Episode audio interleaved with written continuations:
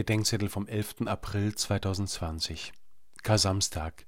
Botschaft an unsere Grabwächter. Matthäus 27, 62 bis 65. Vorgestern Abend kam die Polizei.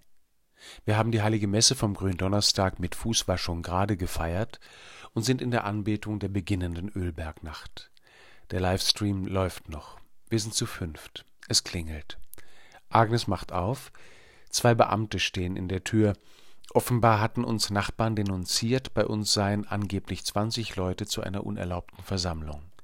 Wir stehen im Flur, ich noch im Messgewand, die Polizisten haben ihre Mienen erstaunlich gut im Griff, erklären, wer wir sind, was wir hier am Gründonnerstag machen und dass wir hier wohnen.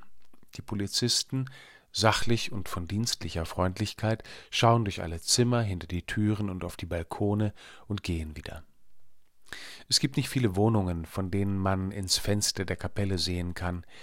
Ich will auch gar nicht wissen, wer das war, ob sie gesehen haben, dass wir die heilige Messe feiern, ob es böser Wille, Misstrauen oder Panik war, weshalb sie die Polizei gerufen haben. Ich finde es auch sinnvoll, dass die Polizei die Einhaltung der Regeln zur Eindämmung der Ansteckung überwacht, so wie ich es ehrlich gestanden sinnvoll fand, dass Pilatus eine Wache ans Grab gestellt hat, das kann den Christen nur recht gewesen sein.